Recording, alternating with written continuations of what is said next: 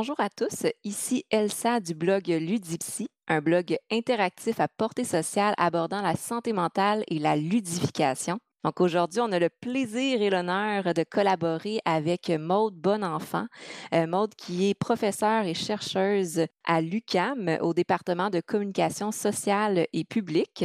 Donc euh, bonjour Maude. Bonjour. Donc, euh, je suis vraiment contente que tu aies accepté de collaborer aujourd'hui pour ce podcast. Petite anecdote, en fait, Maude Bonenfant est une professeure que j'ai eue quand j'étais à la maîtrise en, communication interculturelle et internationale à l'UCAM. Donc, à ce moment-là, la concentration jeux vidéo et l'éducation, je pense que c'était la première année où elle allait elle commençait. Et là, de voir que justement, à travers le temps, donc ça remonte à il y a, il y a un petit moment, donc 5 ans, 6 ans à peu près. À ce moment-là, ça commençait, mais de voir qu'aujourd'hui, ça a pris beaucoup d'ampleur, c'est vraiment devenu euh, populaire et ça a vraiment grandi. Donc, on va aborder ça aussi. Donc, pour commencer de ton côté, est-ce que tu pourrais te présenter un peu? Oui, bien sûr. Alors, euh, aujourd'hui, je suis professeur, comme tu l'as dit, euh, au département de communication sociale et publique, mais j'ai commencé à m'intéresser aux jeux vidéo au début des années 2000, donc quand je suis rentrée au cycle supérieur. Et à ce moment-là, le champ d'études des jeux, qu'on appelle en anglais les Game Studies, euh, était même pas encore né, a, a, commencé à naître au début des années 2000. Mm-hmm. Donc, j'ai vraiment suivi l'évolution du champ, donc de l'étude des jeux, en même temps que mes études, puis finalement, mon arrivée en poste. Alors pour ça, pour une jeune étudiante, mm -hmm. c'était très mm-hmm. stimulant de pouvoir voir l'émergence de ce champ-là, alors qu'on connaissait rien sur le jeu vidéo, très peu dans le milieu universitaire. Il y avait encore beaucoup de préjugés par rapport aux jeux vidéo à cette époque-là. Puis j'entendais souvent parler que c'était pas bien les jeux vidéo, qu'il y avait de la oui. violence, l'addiction, du sexisme, etc. Mais en même temps, c'était pas nécessairement moi ce que je vivais comme joueuse. Puis en même temps, je voyais qu'il y avait des millions de personnes personnes qui s'intéressaient aux jeux vidéo. Alors, je me disais, ben, il faut qu'il y ait quand même quelque chose de positif. Sinon, pourquoi mm -hmm. on est amené à retourner, à retourner? Et donc, je me suis dit, ben, il y a peut-être des critiques à faire, mais pour les faire, il faut les connaître, il faut savoir qu'est-ce qui se passe. Et donc, ça a, disons, motivé ma décision d'aller vers l'étude des jeux vidéo au cycle supérieur à l'université. Et donc, finalement, euh, en cours de route, autour des années 2006, avec d'autres étudiants, puis un professeur, on a créé le groupe de recherche Homo Ludens, mm -hmm. qui s'est intéressé à l'étude des jeux vidéo. Donc, on était dans les premiers groupes de recherche francophones à s'intéresser aux jeux. Okay. Et puis, finalement, en 2010, j'ai déposé une thèse de doctorat en sémiologie qui portait sur le jeu World of Warcraft donc un jeu multijoueur euh, en ligne et donc très très très populaire euh, à l'époque. Et puis finalement un an et demi plus tard, je suis rentrée en poste et là j'ai vraiment pu avoir le tout tout le, le, contexte général idéal pour développer ce champ-là à la faculté de communication. Puis c'est dans ce contexte-là, comme tu le disais, qu'il y a eu la concentration mm -hmm. à la maîtrise en communication, en jeux vidéo et ludification qu'on a créé. En même temps, on a créé un laboratoire de recherche en médias socio-numériques et ludification. Donc, avec tout un matériel de recherche, avec la biométrie, avec un local d'entretien de groupe, mm -hmm. etc. Et donc, tout ce qu'il faut pour faire diverses recherches de terrain. Puis, parallèlement à ça, j'ai été membre cofondatrice de la première revue francophone en études du jeu, donc qui s'appelle Sciences du jeu. Okay. On a aussi commencé à, à créer un colloque annuel qu'on mm -hmm. a appelé Enjeu. Et donc, à chaque année, on se fait une journée, deux journées de colloque euh, autour d'une thématique qui porte sur le jeu. Euh, on a créé Vectis aussi, qui est une plateforme de diffusion et de, de promotion, du de mise en valeur des travaux étudiants pour essayer de vulgariser un petit peu c'est quoi l'étude du jeu. Effectivement. On participe à toutes sortes d'événements comme Montréal joue, la Nuit Blanche, etc., etc. Et donc, on a essayé de créer un, un, milieu stimulant à la fois pour les chercheurs et chercheuses, je devrais dire même au féminin parce que pour l'instant, on est, on, est, on est trois femmes. OK, c'est intéressant. trois femmes professeurs, mais beaucoup euh, d'étudiants aussi qui gravitent euh, au deuxième cycle, donc à la maîtrise, puis aussi au doctorat et au post-doctorat aussi, où on accueille euh, des chercheurs et chercheuses. Et donc, ça crée un milieu vraiment stimulant pour promouvoir la recherche, mais aussi mm -hmm. pour réseauter, puis pour mettre en valeur aussi les études qui se font. Donc, je me considère très, très chanceuse aujourd'hui, en 2020, d'évoluer dans ce milieu-là ouais. avec les caractéristiques de la faculté de communication, c'est-à-dire, évidemment, on étudie les jeux vidéo dans une perspective communicationnelle avec des questions qui sont propres à ce champ-là d'études, donc euh, la communication et la sémiologie. Exactement, c'est ce que j'allais, mentionner avec la sémiologie qui est venue s'imbriquer justement avec l'étude des jeux vidéo. Puis je pense que c'est mon petit côté, personnel ici, je vais nommer, mais je pense que la sémiologie, c'est vraiment une bonne approche pour venir observer puis étudier les jeux vidéo. Il y a tellement d'éléments à observer puis analyser, puis essayer de comprendre dans les jeux vidéo. Puis c'est vraiment intéressant ce que tu as nommé, toute l'évolution, puis tout ce qui a été mis en place à travers le temps, à travers les années, et de comprendre qu'effectivement, puis je me souviens aussi quand j'étais au bac en psychologie, les travaux qu'on faisait, exemple, sur les jeux vidéo, les recherches qu'il y avait sur les jeux vidéo, c'est toujours dans une approche péjorative, Mmh cyberdépendance, la violence. Je pense que la thématique, c'est la violence dans les jeux vidéo. Mais là, de voir que les jeux vidéo, c'est pas comme une immense étiquette. Mmh. Il y a tellement de sortes de types de jeux vidéo. Tu vas pouvoir nous, nous en parler un peu plus tout à l'heure, mais de comprendre, tu sais, juste exemple, les jeux à portée sociale. Il y a des jeux vidéo à portée sociale ou des jeux vidéo éducatifs. Puis ça, ben, l'élément central, c'est pas la violence. Puis il y a d'autres éléments qui viennent rendre ça très intéressant, important même dans le développement. Donc, c'est vraiment intéressant de voir qu'il y a tous ces projets-là qui ont été mis en place, tout ce que tu as nommé, autant le labo Homo Ludens, autant que Vectis, que j'ai écouté les podcasts justement qui sont vraiment intéressantes de profil ludique, autant que justement des laboratoires de recherche. Puis quand on est rendu à inclure un laboratoire de recherche en milieu universitaire sur un sujet, ça veut dire que il y a un avancement, il y a une ouverture d'esprit, puis il y a de l'investissement autant d'argent que de temps et d'énergie qui est mis à essayer de comprendre quelque chose. Donc c'est vraiment motivant de voir qu'il y a ça qui a été mis en place. Ouais, puis j'ai vraiment je je remercie mes collègues parce qu'ils ont jamais été, heu, hautains par rapport à ce champ-là, puis vraiment j'ai eu un appui pour pour le développer. Puis là, aujourd'hui, ben, en voyant les étudiants qui s'y intéressent, puis là, les Mhm. échanges qu'on fait avec les autres universités à Montréal, il y a vraiment une belle synergie où on se complémente chacun avec nos forces, avec les diverses universités et donc ça crée vraiment un milieu stimulant qui commence à être reconnu, disons le pôle, heu, études du jeu à à Montréal ou disons au Québec Québec, très, très dynamique. Et donc là, en 20 ans, on a vraiment vu l'évolution à la fois du champ, à la fois des programmes, parce qu'il y a des programmes universitaires qui ajoutent à la légitimité de l'objet, mais Mhm. aussi des musées, des musées qui ont commencé à faire des expositions, puis aussi le discours social, c'est-à-dire les, les gens ont commencé à, à changer un peu leur regard sur, sur les jeux vidéo parce que ben, les gens vieillissent. Donc là, on est rendu facilement la deuxième génération. Oui. Donc les, les joueurs des années 80, 90 sont rendus des parents, sont, ren- sont rendus des, dans des métiers, etc. Et donc, il y a vraiment une évolution des discours, il y a une plus grande acceptabilité. Puis on voit aussi que c'est, oui, il demeure ces critiques-là, puis il faut qu'elles demeurent aussi, ces critiques sociales sur les jeux vidéo, qu'on reste critique, mais à la fois qu'on voit aussi les bienfaits, parce qu'il y a des bienfaits, ce serait dommage qu'on s'en coupe. Exactement. Alors, de, de voir toute cette évolution-là du discours, pour moi, personnellement, c'était fascinant de voir, euh, c'est ça, tous ces changements en 20 ans, l'explosion de la part du jeu vidéo, même l'industrie aussi à Montréal, qui est- Montréal est une- Mhm. un pôle très, très majeur de la production mondiale de jeux vidéo. Donc là aussi, ça devient euh, extrêmement stimulant pour la recherche universitaire parce qu'on a des terrains euh, à côté de chez nous. Effectivement, euh, oui. et il y a toutes sortes de collaborations qui sont possibles avec l'industrie. Mhm. Je pense une des premières choses qui m'a marquée à Montréal, puis quand j'étais à l'UQAM, c'est l'inclusion des jeux vidéo, puis tout l'aspect visuel, mais dans la ville de Montréal.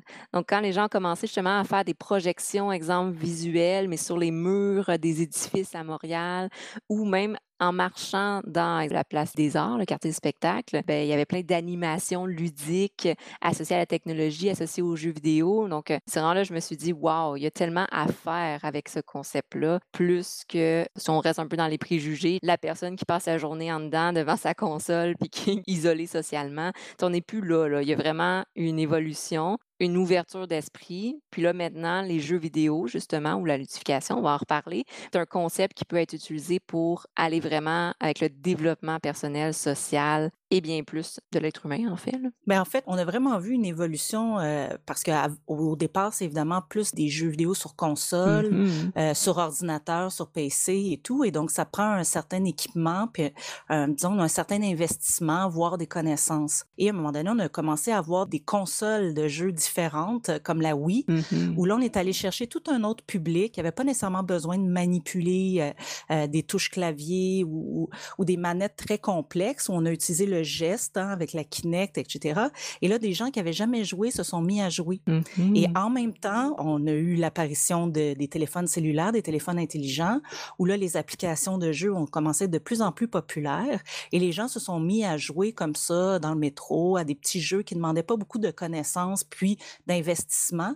Et là aussi, on a vu tout un nouveau public intéressé par les jeux vidéo. Et c'est drôle parce que des fois, on leur demande, mais est-ce que vous êtes joueur? Non, non, non. Ah non, vous n'avez pas de, de- d'application de jeu sur votre cell? Oui, oui, oui, mais ça, ça compte pas. Oui, oui, ça compte. C'est des jeux. C'est, c'est une pratique de jeu. Et là, cette évolution-là des plateformes a amené des nouveaux publics, a diversifié les publics, donc a diversifié l'offre. Et parallèlement à ça, on a toute une industrie euh, indépendante qui s'est développée avec aussi des outils de production de jeux vidéo plus accessibles, des équipes de, de développement moins grosses, moins dispendieuses. Et donc, toutes sortes de jeux qui ont commencé à faire leur apparition. Oui, des jeux à vocation sociale, mais vraiment une grande, grande palette. Et ça aussi, ça- a entraîné un mouvement où plus on diversifie les jeux, plus on diversifie les pratiques, plus on diversifie les publics, Mhm. donc plus on diversifie les jeux, etc. Et parallèlement, on- à partir des années euh, 2010 environ, on a commencé à, à prendre conscience d'un phénomène qui s'appelle en anglais la gamification, donc en français la ludification. Et donc, effectivement, la ludification a aussi participé de cette démocratisation, si on peut dire, ou du moins de cette popularité du jeu.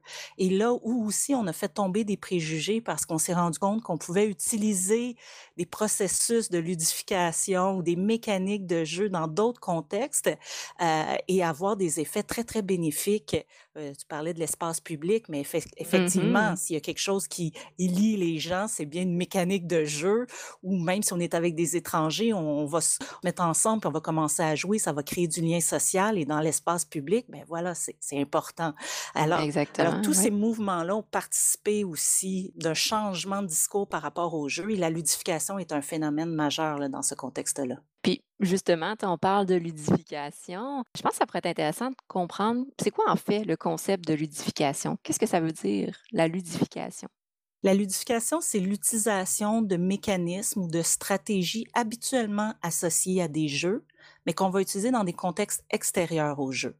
Donc, ça va être des mécaniques qui sont très présentes dans les jeux, mais on va juste prendre une, deux ou trois de ces mécaniques-là ou de ces stratégies-là, ou même de ce, cette attitude ludique-là, mais on va le mettre dans d'autres contextes où les gens ne pensent pas nécessairement qu'ils sont en train de jouer, mais Mhm. pourtant, c'est une organisation des signes, pour revenir à la sémio, à la sémiotique, euh, qui relève habituellement ou culturellement du jeu. Et donc, une, disons, des types de ludification qui est très connue, c'est ce que moi j'appelle une ludification plutôt behaviorale, qui va utiliser, par exemple, l'accumulation de points ou de badges ou d'éléments comme ça qui va faire qu'on va progresser, puis que la personne va voir qu'elle accumule ces points-là, et il va savoir qu'il Mhm. va avoir une récompense au bout. Donc ça, c'est utilisé largement en jeu, mais là, on le voit dans toutes sortes de domaines, dont le marketing avec les cartes à points, ou même dans le domaine du travail, où là, on va accumuler un certain nombre de points, puis là, ben, on peut avoir une récompense selon no- la productivité qu'on a comme Mhm. employé ou tout ça.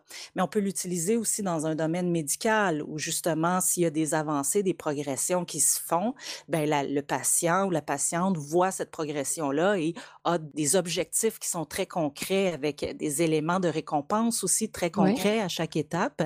Et donc, ça va être des mécanismes behavioraux comme ça parce que ça va conditionner un certain comportement pour le meilleur ou pour le pire. hein. On voit que Effectivement. là, il n'y a pas de jugement moral qui est posé là-dessus. Puis, il y a d'autres types de mécanismes de jeu, comme par exemple le jeu de rôle, euh, qui va être utilisé dans toutes sortes de domaines, en formation, mais aussi dans le domaine médical, dans le domaine de la santé mentale, où là, on- on va tenir des rôles. Donc, on va ludifier des situations pour que la personne puisse rentrer dans ce- une espèce d'attitude ludique. Donc, c'est pas un jeu à proprement parler parce qu'il n'y a pas l'atteinte d'objectifs ou de compétition ou etc. Mais il y a un esprit ludique. Donc, on Mhm. ludifie une situation, par exemple, avec un intervenant et, et une personne qui partage une expérience. Et ça, ça va, ça va aussi permettre d'atteindre d'autres types d'objectifs avec ce type de stratégie de ludification-là. Donc, on voit que ça, ça peut être assez varié et variable. Puis, ça peut être utilisé dans toutes sortes de contextes. Et cet accès-là à des mécanismes de jeu est de plus en plus présent parce que on joue de de plus en plus. On comprend ce langage-là. Et donc, aujourd'hui, quand on nous présente une carte à points euh, ou quand je, me, je vais au café puis on me donne une carte, euh, on n'a pas mm-hmm. besoin de m'expliquer qu'au dixième, au dixième café, je vais l'avoir gratuit. Je comprends tout de suite cette mécanique-là. Et donc, il y a une, éducation sociale par rapport au langage, la ludification, qui fait qu'aujourd'hui, on s'en rend mm. même plus compte et c'est réutilisé dans toutes sortes de situations. Et ça permet là, de passer des messages ou bien de changer des comportements ou bien de motiver ou bien de permettre l'expression de soi dans un autre contexte. Donc, toutes sortes de belles retombées euh, à la ludification. Effectivement, donc on voit presque plus l'impact de la ludification tellement c'est incrusté dans notre vie. Tu parlais justement des tout ce qui est les cartes à points ou les cartes de fidélisation. Puis hier, j'effectuais une présentation avec une collègue sur les concepts de Kickstarter, qui est beaucoup utilisé justement là, pour fidéliser les gens, puis le système de récompense. Donc, quand on investit tel montant, oups, il y a quelque chose qui est unlock, qui se mmh débarre, et un peu comme dans les jeux vidéo. Et là, oups, on a un plus et là, on met un peu plus d'argent, puis whoop, on a un plus. Donc, l'aspect ludique, justement, dans les Kickstarter, par exemple, qui fait en sorte que c'est quasiment, ben, ça devient amusant, motivant. C'est tout le cycle, tu nommais le renforcement positif, le cycle de récompense, le cycle de la motivation. Tout ça est activé dans le cerveau pendant qu'on est dans ce concept-là de ludique. C'est vraiment intéressant parce qu'en neuropsychologie, il y en a qui ont observé ça et on voyait qu'il y avait la sécrétion de dopamine dans le cerveau à travers le jeu vidéo, mais qu'on retrouve maintenant dans la vie de tous les jours aussi à travers plein de choses. Parce que justement, le concept ludique qui vient amener cet effet-là de jeu, si je vulgarise. oui, avec, avec la récompense et tout ça. Puis c'est pour ça que mm-hmm. quand je parle de ça, puis quand je donne des exemples, on me dit souvent, oui, mais c'est pas du jeu. Mais je dis, mais exactement, c'est ça le principe de la ludification. On le considère pas comme du jeu, mais mm-hmm. pourtant, ce sont des mécaniques qui sont reconnues dans le contexte du jeu lui-même, puis c'est là qu'on les a apprises, qu'on les a développées, etc. Puis que c'est après, elles sont diffusées euh, dans d'autres contextes. Mais là, c'est sûr, on parle de l'aspect positif, mais mmh. dans un sens psychologique, puisque c'est ton champ d'intérêt, bien, on sait aussi que les mécanismes de récompense, il peut y avoir diverses façons de récompenser et que certaines vont développer plus d'addiction que d'autres. Par exemple, il y a des mécaniques euh, dans les jeux où il va y avoir des récompenses, mais les récompenses sont pas toujours au même moment. Donc, on ne sait pas quand on va l'obtenir. Il va y avoir une part d'aléatoire. Donc, des fois, c'est des petites, puis des fois, c'est des grosses. Donc, ce type de mm-hmm. mécanique-là va créer une espèce d'anticipation. On a envie de savoir euh, quand je vais recevoir ma récompense et est-ce que je vais avoir une grosse récompense? Bien sûr, en espérant la récompense rare. et mm-hmm. donc, il y a toutes sortes de mécaniques comme ça, de jeux qui vont utiliser ce type de mécanique-là. Et on peut se questionner par rapport à des jeux pour enfants parce que c'est pas loin des mécaniques de jeu de hasard et d'argent. effectivement. Et donc, là, moi, comme chercheuse, c'est une de mes préoccupations en me disant, oui, il y a des mécaniques de jeu qui sont super, qui, qui vont motiver les gens, qui vont motiver les enfants à l'école, par exemple, euh, amener des mécaniques de ludification à l'école, mais en même temps, il faut se questionner sur ces mécaniques-là. Elles ne sont pas neutres. Et mmh donc, oui, il y a certaines mécaniques qui sont bonnes d'un point de vue éthique et d'autres qui sont mauvaises. Et toutes ces mécaniques de jeu de hasard et d'argent sont de plus en plus présentes, y compris dans des jeux pour enfants. Et ça, pour moi, c'est quand même inquiétant parce que justement, on habitue les enfants à ces mécaniques-là. Ils vont mmh reconnaître ces mécaniques-là. Ça va être un langage qui va être banal pour eux, alors que ce sont pourtant des mécaniques de jeu de hasard et d'argent qui créent une certaine addiction et qui peut être reproduit dans d'autres contextes, dont éventuellement le contexte du gambling avec de l'argent une fois qu'ils sont rendus à 18 ans. Donc là aussi, il faut se questionner, oui, la récompense, mais quel type de récompense, dans quel type de contexte, et de voir aussi à protéger les enfants avec ces, ces mécaniques qui peuvent être extrêmement puissantes. Parce que, comme je le dis souvent, une des forces du jeu, oui, c'est la motivation, mais c'est aussi ce qu'on appelle la rhétorique procédurale. Et donc, la rhétorique, on le sait, c'est essayer de convaincre, de persuader l'autre que son message ou sa position est la bonne. Donc, c'est des stratégies qui peuvent être discursives ou visuelles à des fins de conviction et de persuasion. Mais au lieu que je t'essaye de te dire, ah, Elsa, tu devrais faire ci, etc., Mhm. ou bien que je te montre des images comme en publicité, puis je te dis, si tu achètes ce parfum-là, ben, tu vas voir, les hommes vont venir vers toi. Ben, au lieu que ce soit des images comme ça, ben, dans un jeu, je fais faire des actions. Mhm. Et donc, j'ai même pas besoin d'expliquer, j'ai même pas besoin de qu'il y ait un- la, la parole, le verbal pour dire voici qu'est-ce que tu devrais comprendre. Je te le fais faire. Et donc, sans qu'il y ait pleine prise de conscience de ce qui se passe, ben, les joueurs font les actions ah. Il y a l'habituation, et puis. il y a une habituation qui peut être là, encore une fois, pour le meilleur comme pour le pire. Et c'est Mhm. là qu'il faut garder son esprit critique en disant qu'est-ce qu'on veut habituer les gens à faire, euh, qu'est-ce qu'on veut donner à nos enfants, quel type de langage veut-on qu'ils apprennent et comment voulons-nous les motiver.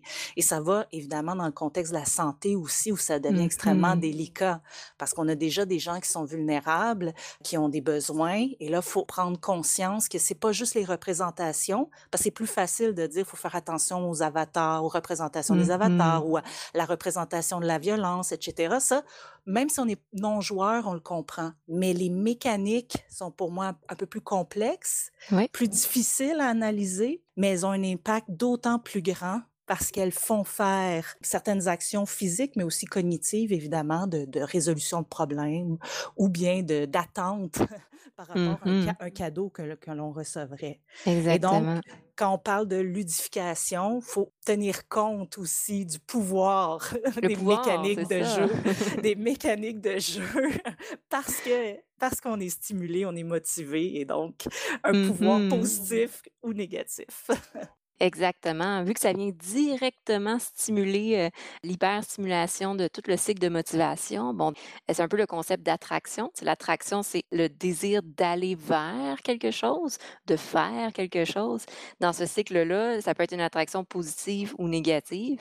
Et là, c'est ça, c'est d'arriver à soit en prendre conscience, puis la pensée critique, un peu comme tu nommais, c'est de dire, OK, est-ce que je veux vraiment faire ça ou non? Ou l'autre côté, c'est on croise les doigts et on espère que les gens qui ont fait la mécanique de jeu étaient bien intentionnés et que justement, tu parlais d'éthique, qui respectent l'éthique derrière la conception du jeu. Mon Dieu, il y a plein de points vraiment intéressants que tu as nommés. Justement, avec l'habituation, en fait, même avant l'habituation, il y a ce qu'on appelle l'expérimentation.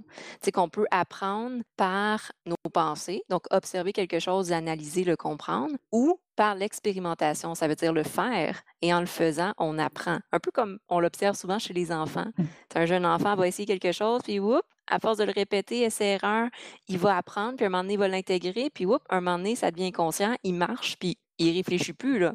Quand on marche aujourd'hui, on n'est pas en train de réfléchir à est-ce que je mets un pied devant l'autre, comment ça marche? Ça devient automatique.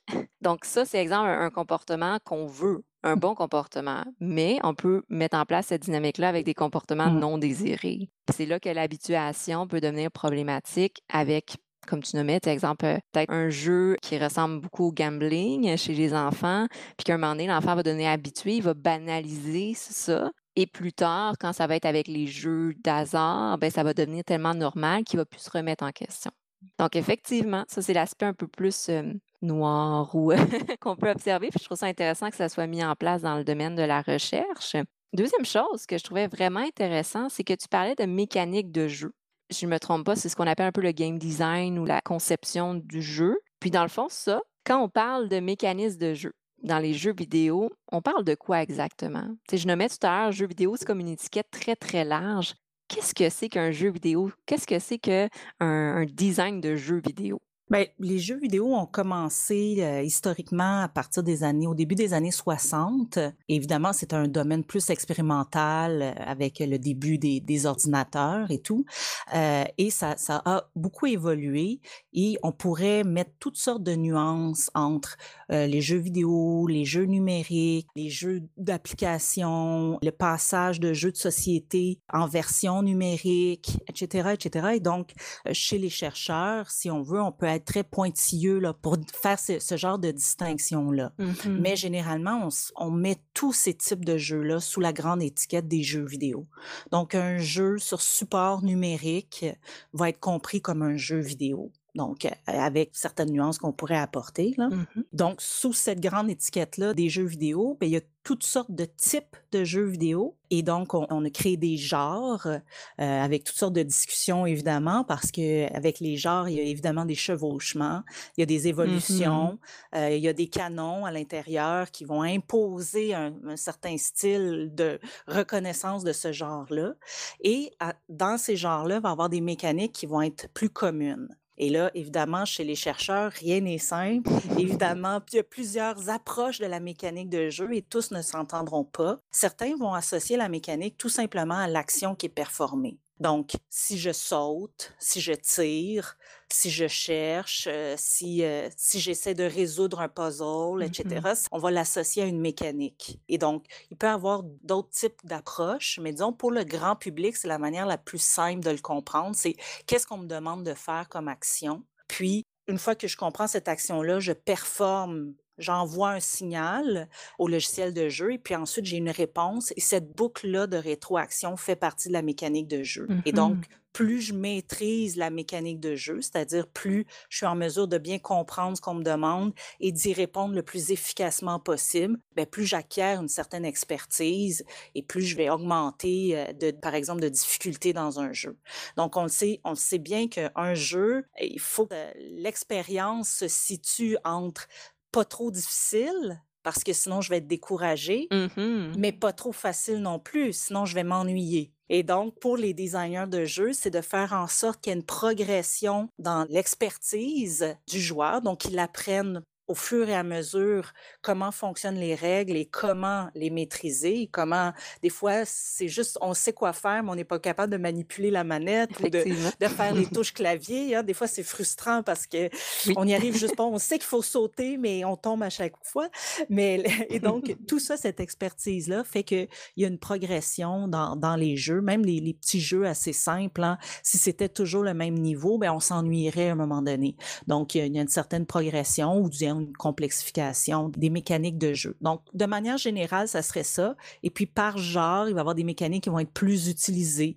Donc, souvent aussi, ça va répondre à des types de joueurs. Donc, euh, Mmh ou bien des, des types d'attitudes où euh, moi, je peux très bien aimer un jeu de tir. euh, J'ai envie aujourd'hui d'un jeu de tir, donc très rapide, très exigeant aussi cognitivement. L'attention, elle doit être très, très présente parce que ça, tout, tout va vite. hein, la boucle de Mmh rétroaction est très rapide. Puis, le lendemain, ben moi, un petit jeu de casse-tête, là, euh, que je trouve des, des images très calmes, très zen, ou même un jeu contemplatif, hein, où je fais juste déambuler puis découvrir un univers peut me convenir tout à fait. Et mais on voit que là, les mécaniques sont fort différentes entre un jeu de tir, un jeu de résolution de casse-tête ou un jeu de contemplatif où je fais juste me promener dans un univers, donc découvrir, explorer un univers.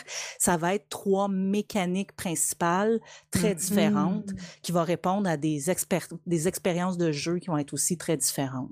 OK, intéressant. Donc, j'en comprends vraiment que le nom jeu vidéo inclut différentes mécaniques de jeu et différents types de jeux vidéo. Puis, à travers ça, ce que je trouve très intéressant dans ce que tu as nommé, c'est qu'il y a aussi les, les besoins, mais il y a les émotions aussi des joueurs. Tu sais, parfois, on a le besoin de quelque chose de plus calme, on a besoin de se détendre, gérer son stress.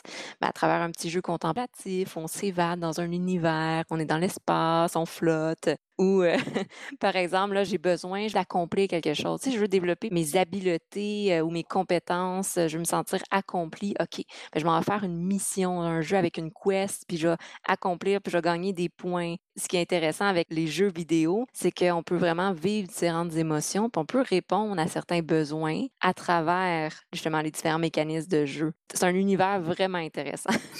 Justement, faisant un lien un peu avec ce que je viens de dire, de ton côté, avec les recherches que tu as faites, euh, avec euh, tout ton cheminement aussi, puis on inclut ici la, sémiotique, euh, que j'adore, mais comment, selon toi, est-ce que les jeux vidéo peuvent aider justement à développer tout ce qui est l'identité personnelle, donc le développement de soi, qui était très, très large, mais aussi l'identité sociale, tout l'aspect développement des habiletés sociales, la communication, les relations interpersonnelles. Comment les jeux vidéo peuvent aider avec tout ça? J'ai dit en début d'entrevue que un des éléments qui m'avait attiré vers l'étude des jeux vidéo, c'était une certaine méconnaissance euh, Mmh de l'objet. Mais parallèlement à ça, ce qui me fascinait aussi énormément et où il y avait un décalage entre le discours grand public puis que moi, ce que je voyais au quotidien comme joueuse, c'était l'activité, voire l'hyperactivité des communautés de joueurs. Et Mmh donc, avant qu'on parle du Web 2.0, de la culture participative, etc., les communautés de joueurs existaient déjà en ligne. Donc, dès la 1995, à peu près la, la, la mi euh, des années 90, là, déjà les communautés, puis avant Internet, là, ils étaient déjà euh, réunis au- autour de, ça, ça s'écrivait autour des, des revues, etc. Il y avait de la correspondance, mais disons d'une manière plus massive, plus organisée au- autour du web. Euh, Dès que le web est arrivé, déjà les communautés se sont mises en place et étaient et sont extrêmement dynamiques. Mmh Et je voyais aussi que c'était des communautés qui étaient très motivées, c'est-à-dire c'était des passionnés, hein, des joueurs, des joueuses. On est passionnés de, de Mmh notre jeu, on a envie de s'investir et ils ont beaucoup aussi de connaissances en informatique. Oui. Et donc, ils étaient en mesure de développer leurs propres outils en disant, ben là, ça serait bien qu'on développe tel type de plateforme pour qu'on puisse communiquer, etc. Et donc, il y avait vraiment une effervescence là euh, en type de- d'organisation des communautés, autant d'un point de vue technique que social. Et donc, cette organisation-là, socio-technique des communautés de joueurs en lien avec le développement du web et l'explosion des jeux vidéo en ligne m'a beaucoup, beaucoup intéressée. J'ai essayé de comprendre un petit peu qu'est-ce qui se passait là. Puis, avec, dans les années 2000, avec le développement du champ d'études des jeux, on voyait aussi qu'il y avait une grosse branche qui arrivait de la, de la sociologie, communication, sociologie, où là, il y a beaucoup de chercheurs très reconnus qui se sont intéressés à justement ces dynamiques-là identitaires, euh, communicationnelles et sociales au sein des communautés de joueurs. Et là, on s'est rendu compte que au contraire du préjugé qu'on avait par rapport au web, que ça isolait les gens, que c'était un repli sur soi, que au contraire, les communautés de joueurs étaient très, très axées sur les autres, qu'en fait, l'intérêt principal de jouer était la présence des autres. Et ce, disons, ce, cet attrait-là par rapport à, à la communauté a été très bien compris par l'industrie. Et aujourd'hui, on, on peut même plus jouer sans être connecté, c'est-à-dire même les consoles de jeux sont connectées sur le web parce qu'on a compris que l'expérience de jeu, elle est profondément sociale. Et même si on joue à des jeux en solo, eh bien, il y a toujours une communauté en ligne hors jeu qui est Mmh dynamique, où il y a de l'échange de matériel, ne serait-ce que des vidéos ou euh, ce qu'on appelle du fan art, Oui. donc euh, des œuvres qui sont échangées ou, ou des forums de discussion autour de l'expérience. Et donc maintenant, l'expérience vidéoludique, c'est pas juste nécessairement être en train de jouer d'un point de vue vraiment très concret, mais c'est toute l'expérience qui entoure. Et moi qui suis professeur en communication, ce qui me fascinait aussi, c'est de voir que les joueurs, au lieu d'aller par exemple sur Facebook ou de texter, etc., ben, se connectaient au jeu exactement comme une Mmh plateforme de socialisation. Et des fois, je jouais même pas. C'était juste pour aller jaser avec leurs amis et communiquer, échanger, puis des fois jouer un petit peu et tout. Mais c'était, c'est des plateformes de communication et de socialisation. Et là, on s'est rendu compte que finalement, les joueurs commençaient à développer des amitiés. Oui. Au départ, c'était un peu euh, choquant hein, pour quand on est non-joueur ou quand on- il faut se replacer dans les années 2000. là. Puis quand je disais aux gens, ben, les joueurs, ils développent des amitiés en ligne, voire il y a des couples que- qui, qui se développent. Mmh Puis ils disent, ben, c'est pas possible, ils se sont jamais vus. Oui, mais il faut plus penser comme ça. Mmh Être présent face à face n'est plus un, un critère pour venir définir l'amitié. Il y a des gens ouais. qui, qui profondément sont des vrais amis, qui comptent l'un sur l'autre, qui développent des liens très profonds que c'est pas à moi de juger en disant ben tu l'as jamais vu comment peut-il être ton ami?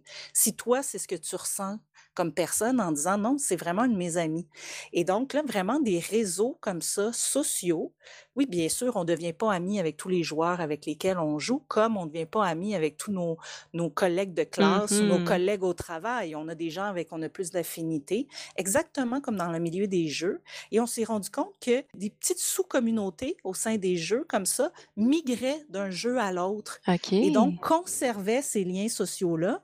Et donc, au lieu ce préjugé-là de que ça soit non seulement un repli sur soi, puis très in- individualiste et, et très antisocial, Ouais. c'était éminemment social, mais en plus qu'il y avait une permanence dans ces liens-là Mhm. et une construction identitaire parce que les joueurs commencent, au fur et à mesure du jeu, au fur et à mesure d'être reconnus par les autres, bien, commencent à construire leur identité de joueur. Et même si on est sous un pseudonyme, parce que 99% du temps, quand on est joueur, on est sous un pseudonyme, mm-hmm. mais ça devient notre pseudonyme. Et on l'aime, notre pseudonyme, et c'est nous. Et il y a une identité qui est accrochée à ce pseudonyme-là. Et quand les autres voient notre pseudonyme, bien, on sait, ah, c'est Elsa. Bon, bien sûr, elle s'appelle pas Elsa, mais c'est Elsa. Elle joue comme ça. Mm-hmm. J'avais joué à tel jeu avec elle il y a deux, trois ans. Euh, elle, elle aime tel type de personnage ou elle a tel type de personnalité, etc., etc. Et donc, il y a vraiment une construction identitaire-là qui devenait très forte, d'autant plus si on se replace au début des années 2000, quand socialement, il y avait un rejet du jeu vidéo. Mm-hmm. Et donc, les joueurs étaient constamment déchirés entre la passion pour le jeu vidéo et le fait qu'ils ne pouvaient pas en parler parce qu'il s'était mal vu. Effectivement. C'était ah, oh, tout, tout, est un joueur. Il y avait, il y avait tout un aura vraiment péjoratif.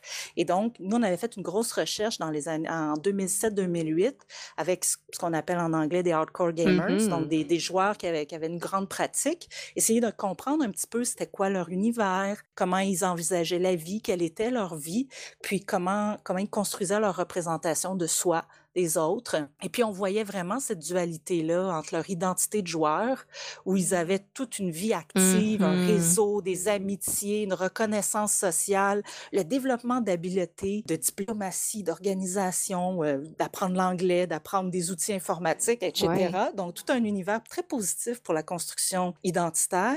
Et à côté, le fait de nous dire, ben jamais je vais parler de ça à mes, mes amis ou ma famille qui sont non-joueurs parce qu'ils comprennent pas. Mm. Et, et, et non seulement ils comprennent pas, mais j'en ai honte.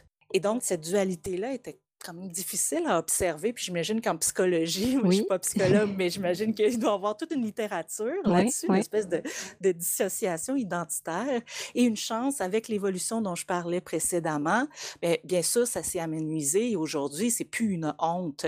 C'est même souvent une fierté parce que C'est ça, c'est l'inverse. c'est l'inverse. Et, et maintenant, il y a des gens qui font des, des joueurs, des joueuses qui font des carrières, qui peuvent gagner des centaines de milliers de dollars comme joueurs professionnels, exactement comme les joueurs de hockey, Mhm. qui eux ont une belle reconnaissance sociale. Ben, les joueurs de jeux vidéo commencent à avoir cette reconnaissance-là sociale avec tout un, un système autour, oui, qui est très euh, capitaliste, si on, si- Toujours, on si peut pas l'éviter.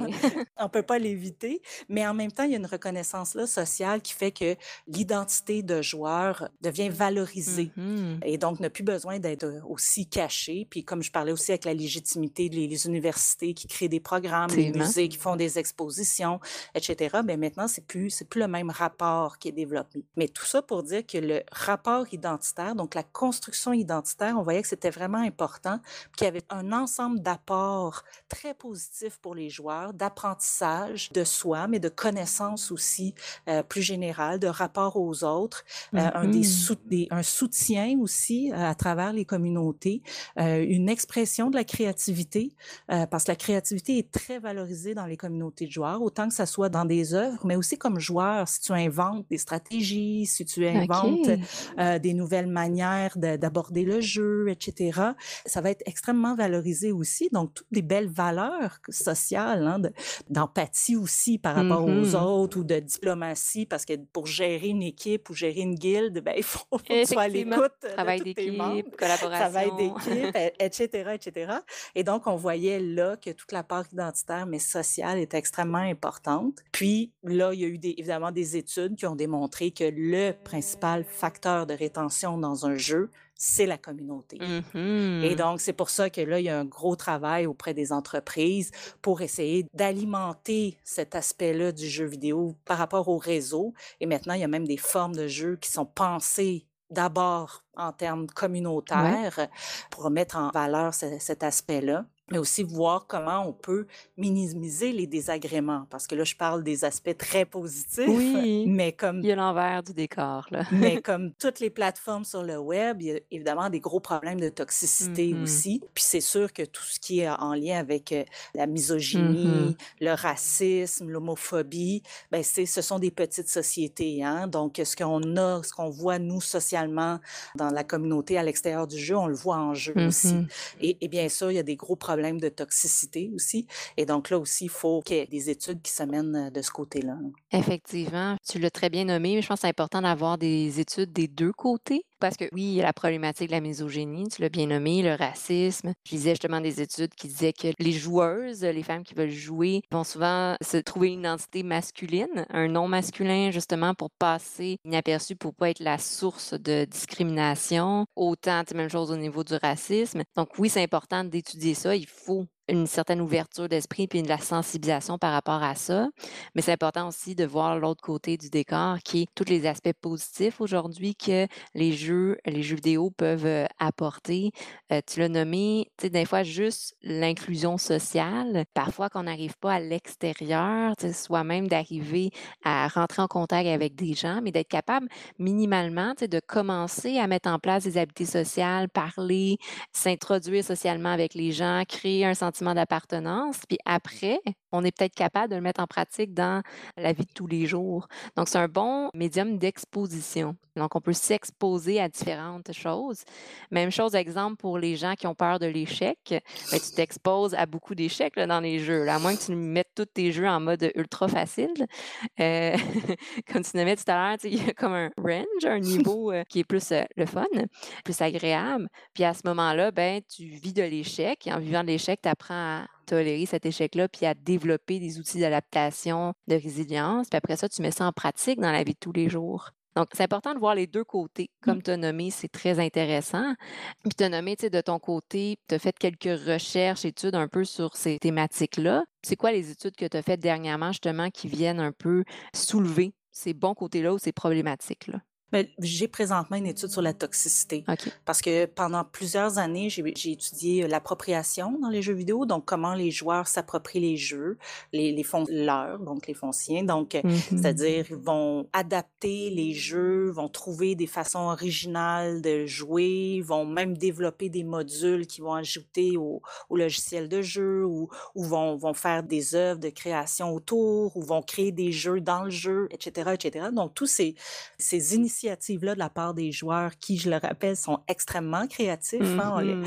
C'est ça jouer, hein, c'est créer, c'est essayer de trouver des solutions, euh, euh, d'inventer. Et donc, euh, et pendant plusieurs années, ça a été les recherches que j'ai menées sur la socialisation aussi pour essayer de voir ben, qu'est-ce que les joueurs retrouvent, là, pourquoi ils, ils, viennent, ils reviennent, quel type de culture, comment les communautés fonctionnent, quel type de normes, de valeurs sont promues dans, dans ces communautés-là. Et donc, voir aussi les aspects positifs de la pratique. Euh, entre autres, c'est ça, avec les joueurs qui ont une grosse pratique de jeu, donc mmh beaucoup d'heures par semaine. Mais en même temps, c'est sûr que m'intéressant, par exemple, aux mécaniques de jeu, ben, je voyais aussi qu'il n'y a pas juste des aspects positifs. Puis, avec l'explosion des médias sociaux numériques, aussi socialement, on l'a vu, il y, a beaucoup de problèmes de toxicité en ligne. Euh, selon moi, un problème d'éducation qui a cours et aussi de manière plus euh, en amont, je dirais aussi un, problème de dénomination. Ce que je veux dire, c'est que quand on a commencé au début des années 2000 à, à parler des, on parlait des mondes virtuels, euh, on parlait du, virtuel, que ce n'était que virtuel, mais en mmh parlant de virtuel, c'est comme si on l'opposait au réel. Mmh Et donc, en disant, ben ça, c'est juste virtuel, donc c'est moins vrai, donc c'est faux, donc c'est pas grave. Et donc, si je fais des menaces, si j'insulte, ben c'est pas grave, c'est juste virtuel. Et mmh donc, on a minimisé les effets euh, à la fois positif et négatif des interactions en ligne et donc en ne mesurant pas pleinement euh, les effets du point de vue des affects qui sont aussi vrais en ligne que hors ligne. C'est-à-dire si j'ai du plaisir, si je socialise, si je sens de l'amitié, c'est aussi vrai en ligne que hors ligne. C'est pas virtuel en mm-hmm. ligne, mais si on, on m'insulte, si on, on m'harcèle, si on me fait des menaces de mort, c'est aussi vrai en ligne que hors ligne n'est pas virtuel, ça fait aussi mal.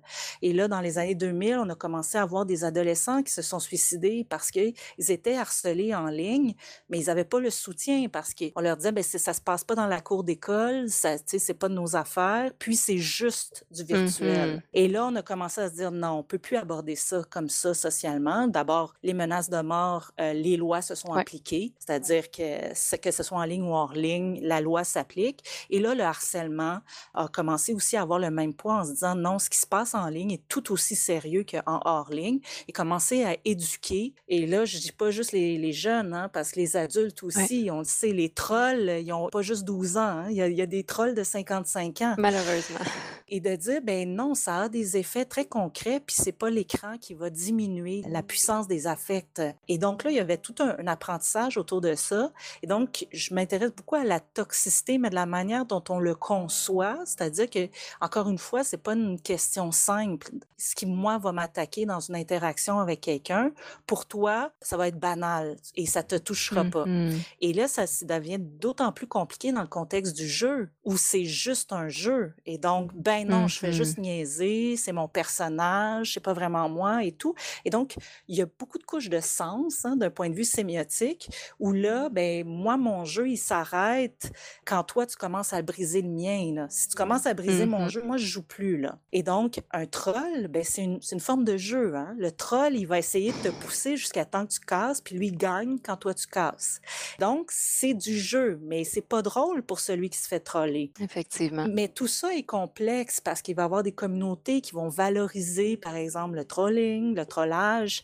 Il va y avoir des, des comportements qui, en jeu, vont être permis, qui vont être valorisés parce que, justement, c'est dans le contexte du jeu. Donc, par exemple, des arnaques dans certaines communautés vont être très, très bien vues. Si tu réussis à arnaquer Mhm. l'autre, c'est que tu es malin. Donc, il y a toutes sortes de situations complexes pour penser la toxicité, puis on peut pas juste dire, ben, il faut qu'on soit tous des petits agneaux avec des arcs-en-ciel et des licornes. Parce qu'on sait, Mhm. on sait bien que sur un terrain de basketball ou sur, sur une patinoire de hockey, ben, des fois, oui, il y a des coups de coude qui se donnent, puis ou bien des fois, ça, ça joue un peu dur et tout. Ouais. Mais pour certains, ça va faire partie du jeu. Pour d'autres, vont dire, ben non, là, tu sors des règles et, et tout. Alors, jusqu'où on tolère la toxicité en jeu, jusqu'où elle fait partie du jeu, jusqu'où elle est acceptée par certaines sous-communautés de joueurs? Et où les entreprises ont-elles une responsabilité dans Mhm. l'expression de la toxicité dire, c'est quand, quand les entreprises doivent-elles intervenir ou pas? Exactement. Et là aussi, c'est complexe parce que oui, on veut laisser les, les communautés s'auto-réguler en partie, mais en même temps, et les, re- les entreprises ont une responsabilité. Je parlais des mécaniques. Les mécaniques ne sont pas neutres. Et il y a des mécaniques, et moi, c'est ce qui m'intéresse particulièrement, qui vont favoriser la toxicité. OK.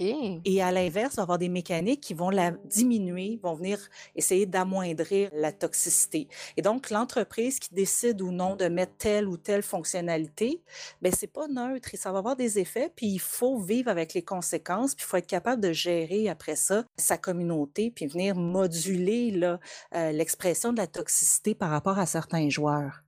Mais Mhm. Encore une fois, c'est complexe parce qu'une des communautés la plus reconnue comme étant la plus toxique, c'est un jeu qui a au-delà de 45 millions de joueurs. Donc, c'est pas juste une communauté toxique, c'est mauvais, j'y vais pas. Non, Ouais. parce qu'il y a l'aspect compétitif qui rentre là-dedans, qui nous motive, qui...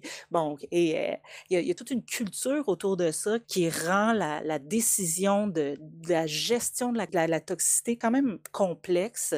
Mais je pense qu'il y a une réflexion de fond à, à avoir sur cette toxicité-là en jeu, euh, parce que justement, on a une distance, parce que c'est un jeu vidéo, et que cette réflexion-là, après, on l'applique dans les médias sociaux numériques ou dans notre quotidien avec le, racisme, l'homophobie, Mhm. etc. Toutes sortes de formes d'expression de la toxicité.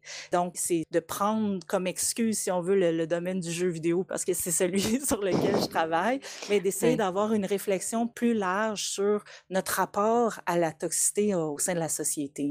C'est vraiment intéressant parce que oui, le joueur a un certain choix, de décider de jouer au jeu ou non, mais après ça, il y a la variable la désirabilité sociale. Toutes mes amis jouent au jeu, est-ce que je jouais ou non? Après ça, tu as le concept aussi de toi de ne pas t'identifier complètement aux valeurs, mais de t'identifier à certaines choses par rapport au jeu. Donc, ça vient d'ici, à un moment donné, dans la posture du joueur, de se retrouver là-dedans, puis de dire qu'est-ce que je fais, qu'est-ce que je je fais pas, comment j'interviens aussi. Il y a certains joueurs qui essaient parfois d'intervenir, mais là, c'est eux-mêmes qui vivent la discrimination et d'autres conséquences. Donc, effectivement, c'est vraiment intéressant comme sujet, la, toute la, la, voyons, je viens de perdre le mot, toxicité, j'ai avec toxicomanie, comme ce n'est pas ça. Tout ce qui est l'aspect toxique dans les communautés de joueurs. Donc ça, j'en comprends, c'est une étude que tu as commencée, puis qui va continuer dans les euh, prochains mois, années. On sait, bon, souvent dans le domaine de la recherche et des études à long terme, parce qu'on veut le plus de données possible, puis on veut la plus grande validité possible pour aller vraiment représenter le plus de population. Donc c'est vraiment intéressant comme projet. J'en comprends. Est-ce que tu as une chaire de recherche en ce moment? Oui, j'ai une chaire de recherche du Canada en Mmh communauté de joueurs et données massives. Donc là, c'est évidemment m'intéresser aux communautés de joueurs, mais c'est aussi avoir une réflexion euh, plus de fond, c'est-à-dire plus épistémologique, donc euh, sémiotique Oui. sur l'étude des communautés, euh, mais aussi méthodologique. Donc, je travaille beaucoup sur des développements de méthodologie de travail parce que, comme je disais, le champ d'étude du jeu a seulement une vingtaine d'années, ce qui est très Mmh jeune. Et donc, au départ, chacun, on provenait de disciplines différentes et on amenait nos méthodes de travail Ouais. de chaque discipline et le vocabulaire aussi, mais qui n'étaient pas Mmh toujours adaptés. Comme par exemple, on a été très influencé par un vocabulaire issu de la littérature et, et de- du cinéma, donc des études cinématographiques.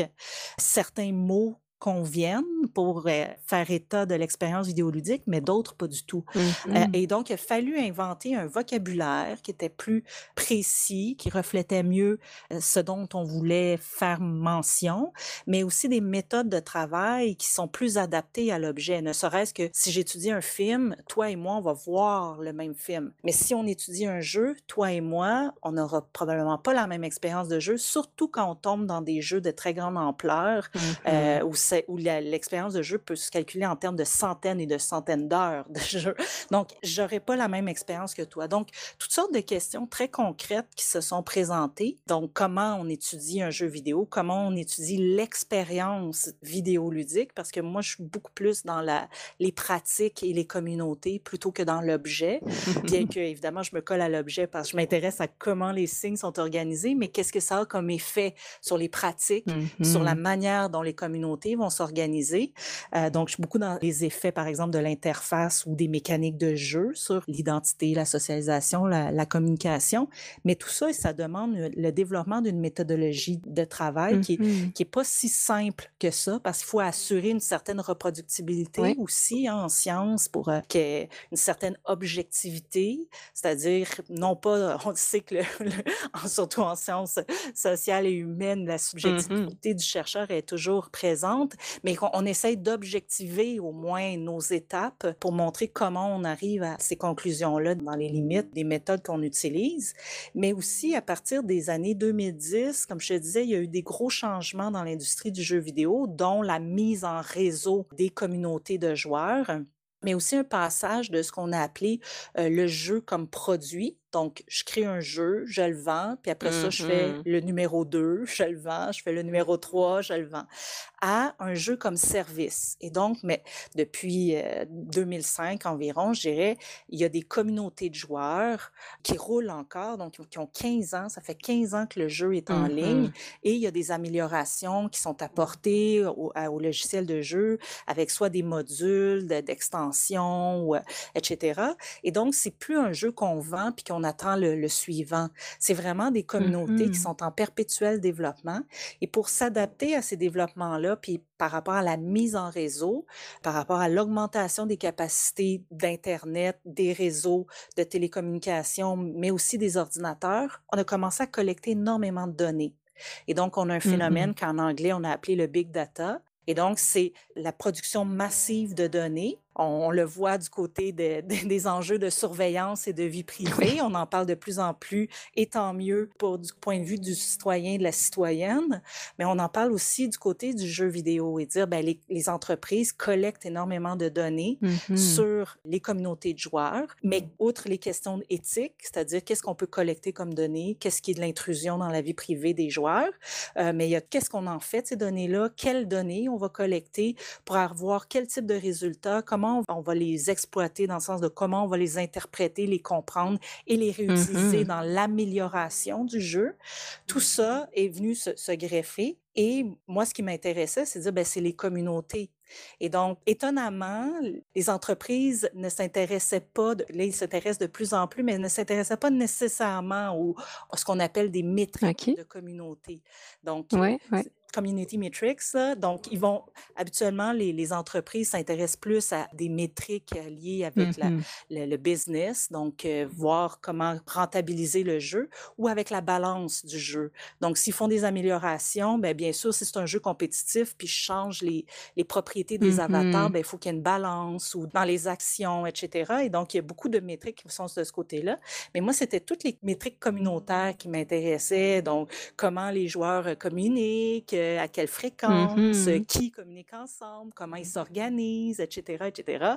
Qu'est-ce qu'ils se disent, qu'est-ce qu'ils s'échangent, etc. Et donc, tout ça, ben, il faut développer aussi une méthodologie pour venir organiser ces données-là, les interpréter en jeu, Ouais. mais également hors jeu. Parce que, comme je le disais, jouer maintenant, c'est plus juste dans le logiciel du jeu. Il y a toute une activité Mhm. qui se passe hors jeu sur les médias sociaux numériques, mais sur toutes sortes de plateformes que les joueurs ont développées eux-mêmes.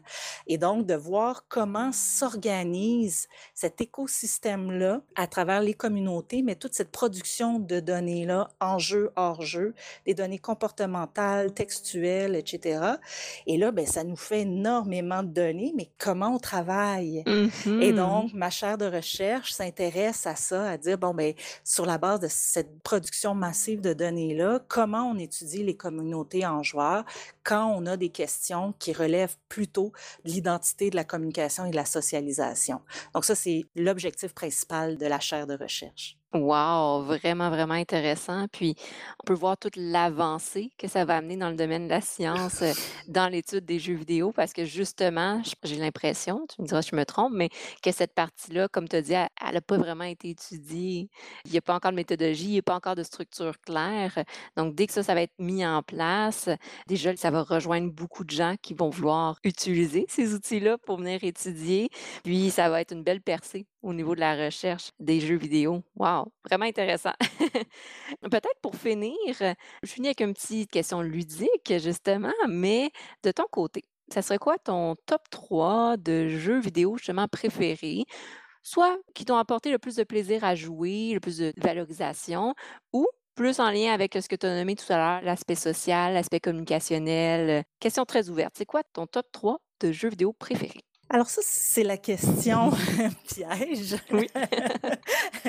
et et je, je vais répondre par la bande, c'est-à-dire au lieu de te Mhm. nommer des jeux, parce que c'est toujours très embêtant, parce qu'il y a quelque chose de très personnel, puis de, euh, Mhm. euh, c'est-à-dire qui, moi j'aime beaucoup, mais ça ça répondra pas du tout à toi, ton type de jeu, ou bien au, au contraire, c'est, ça va être un jeu que je vais étudier, mais parce que euh, dans ma recherche, c'est emblématique d'un phénomène que je veux étudier, que je veux venir illustrer Mhm. ne serait-ce que, comme je disais, les mécaniques de jeu et de hasard et d'argent dans des jeux pour enfants, ben là, ça va être des jeux où je vais m'investir beaucoup, mais c'est pas nécessairement parce que ce serait un bon jeu. Donc, toujours bien embêtant de nommer des jeux.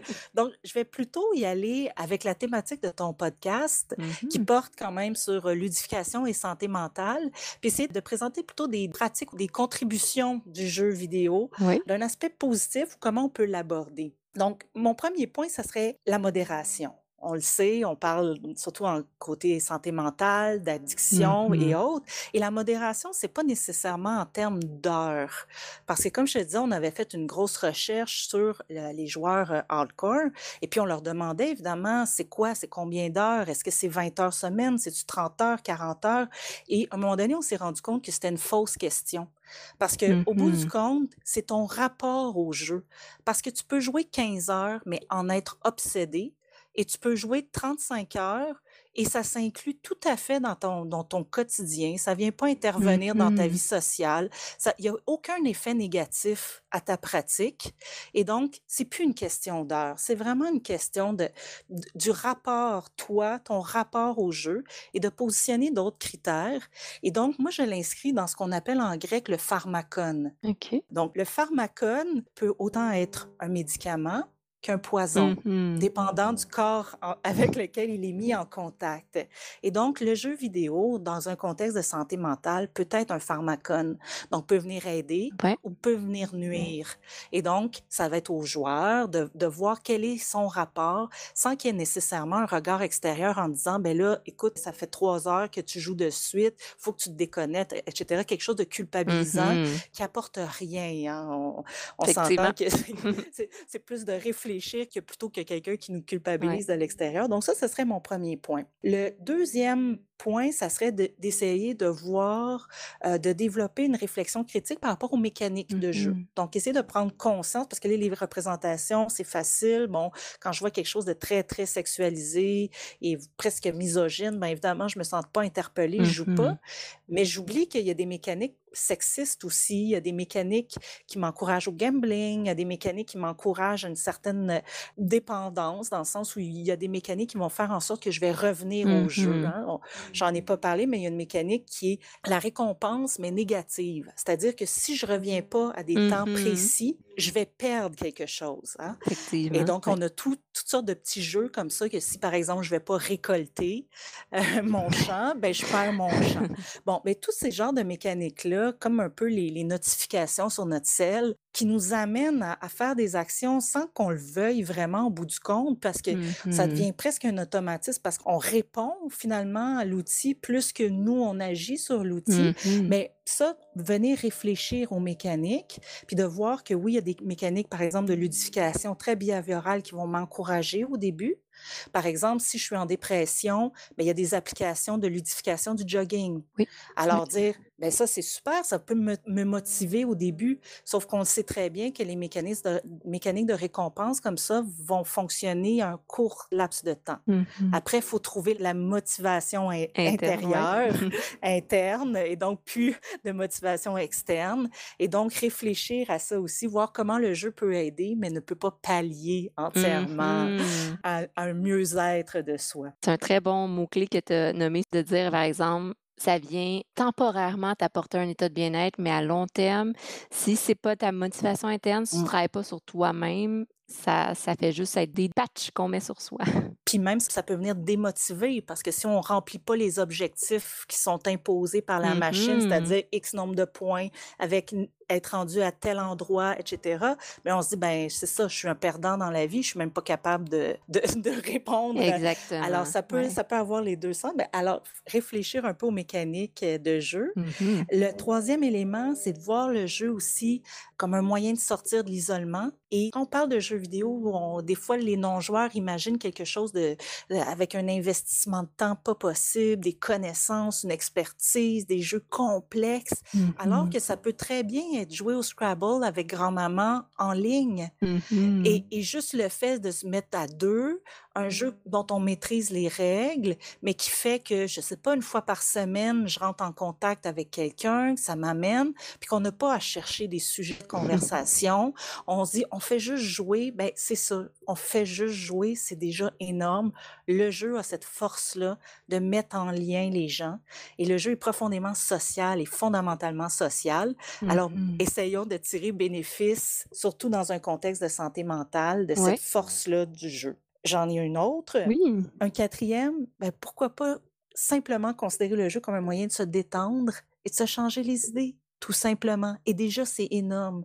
Si moi, mmh je suis dans une dépression, si moi, j'ai des crises d'anxiété, si je suis stressée, mais si pendant 10, 15, une demi-heure, une heure, j'ai réussi à déconnecter, à rentrer dans un autre univers, à naviguer dans un, un monde fictionnel, ben déjà, ça sera ce, ce temps-là gagné où je me suis calmée, puis j'aurais eu ça dans ma journée et c'est déjà énorme là aussi.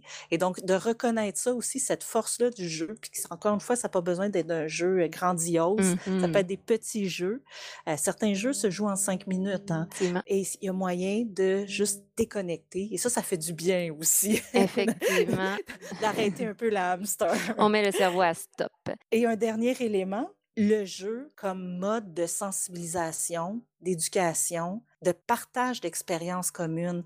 Maintenant, il y a des jeux, tu parlais de la vocation mmh sociale, il y a une panoplie de jeux où justement on va aborder la dépression, euh, on va aborder euh, le, suicide, on va aborder la maladie physique, on va aborder euh, le viol, l'inceste. On aborde des questions sensibles à travers un univers qui est celui du mmh jeu.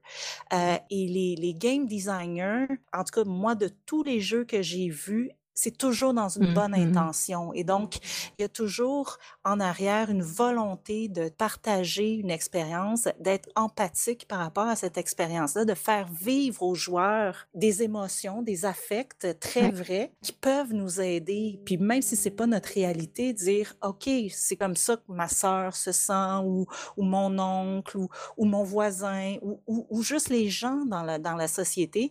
Et ça aussi, c'est une force, une très grande force du jeu qui pour moi en est assez balbutiement, mais je lui souhaite vraiment de prendre beaucoup d'expansion parce que je pense que c'est un mode de communication extrêmement fertile, extrêmement accessible. Les gens peuvent comprendre de mieux en mieux parce que justement le jeu devient de plus en plus commun et on peut passer des messages exactement comme le cinéma ou la, la littérature le fait à travers les siècles. Donc Mmh mon dernier point, ouvrons-nous au type de jeu et aux expériences plus sensibles. Oui, wow, c'est vraiment intéressant les points que tu as nommés. Puis effectivement, l'ouverture, essayer. En fait, c'est d'essayer les choses aussi avant de les juger. Je vais essayer différentes sortes de jeux, je vais voir qu'est-ce que ces jeux-là peuvent m'apporter, qu'est-ce que je peux apprendre, retenir de ça. Et le point que tu as nommé sur le plaisir, le lâcher prise, je trouvais ça très, très intéressant dans le contexte de la santé mentale parce que c'est très, très récent, là, je dirais peut-être les cinq dernières années. Mais dans le domaine de la psychologie, graduellement, il y a de plus en plus de jeux et d'applications qui sont utilisés pour justement travailler en combinaison avec la santé mentale. Des applications de gestion de la respiration, de la cohérence cardiaque, de la méditation. Et de plus en plus, il y a aussi récemment, j'ai lu un article sur, exemple, un jeu vidéo qui a été conçu pour les jeunes avec le TDAH, les gens avec un trouble difficile de l'attention, avec ou sans hyperactivité. Bon, c'est encore très, très mitigé, mais il y a un début d'ouverture et c'est de voir comment est-ce qu'on peut utiliser justement ces outils-là, les jeux vidéo, la ludification, les concepts de ludification dans l'intégration comme outil de travail en santé mentale. Graduellement, tu sais, tu nommais, ça fait une vingtaine d'années que vraiment la recherche au niveau des jeux vidéo s'est mise en place. De ton côté, on voit dans tes projets que autant que la chaire de recherche, autant que dans tes recherches et études que tu fais, tu mets en place justement les briques pour faire le chemin, euh, les premiers pas. Mais en santé mentale aussi, on est un petit peu en retard, mais on, on vous suit, puis on intègre graduellement les choses qui sont mises en place. Donc, c'est vraiment intéressant, autant au niveau de la recherche, dès qu'on voit que là, il y a des liens qui commencent à se faire entre les départements, entre les domaines d'études, mais aussi autant au niveau pratique, de voir qu'il y a une plus grande ouverture d'esprit chez les joueurs, joueuses et les non-joueurs, joueuses. Il y a un peu plus d'ouverture d'esprit, un peu plus d'acceptation. Oui, il y a les mauvais côtés, mais il y a aussi les bons côtés. Puis on est là pour essayer de voir ces bons côtés-là, puis les utiliser à bon escient, de manière positive, pour le bien-être de tous. Mais je nous souhaite de collaborer de plus en plus parce que je pense que les études du jeu et la psychologie ont beaucoup, beaucoup à, à apporter et à développer ensemble. 150% d'accord avec toi. Donc, on va terminer là-dessus. Merci beaucoup, Maude, d'avoir pris de ton temps pour venir déjà participer euh, au podcast. C'est vraiment apprécié. Puis également d'avoir éclairci un peu tout ce qui est par rapport aux jeux vidéo, par rapport à la ludification, d'un aspect très positif, d'un aspect vraiment qui est positif à long terme aussi. Je pense que c'est un très beau partage que tu as fait. C'était vraiment apprécié. Un grand merci pour l'invitation. C'est apprécié aussi de donner l'espace pour partager nos, connaissances puis les, recherches sur lesquelles on travaille. Merci beaucoup. Oui, ben, ça fait plaisir. Merci. Donc, en fait, on va terminer là-dessus et je souhaite à tous de passer une belle journée, bon après-midi ou une bonne soirée. Vous pouvez me suivre sur le blog Ludipsy ou la page Facebook de Ludipsy. Et pour euh, Maude Bonenfant, vous pouvez la suivre sur la page, je pense, de, de l'UCAM, sinon sur le laboratoire Homo Ludens ou la page, j'imagine, de la chaire de recherche. Juste me redire le nom. Chaire de recherche du Canada en étude des communautés de joueurs et des données massives. Et voilà, donc je vais mettre les liens dans les commentaires de la podcast. Donc, merci à tous. Passez une belle journée. Au revoir.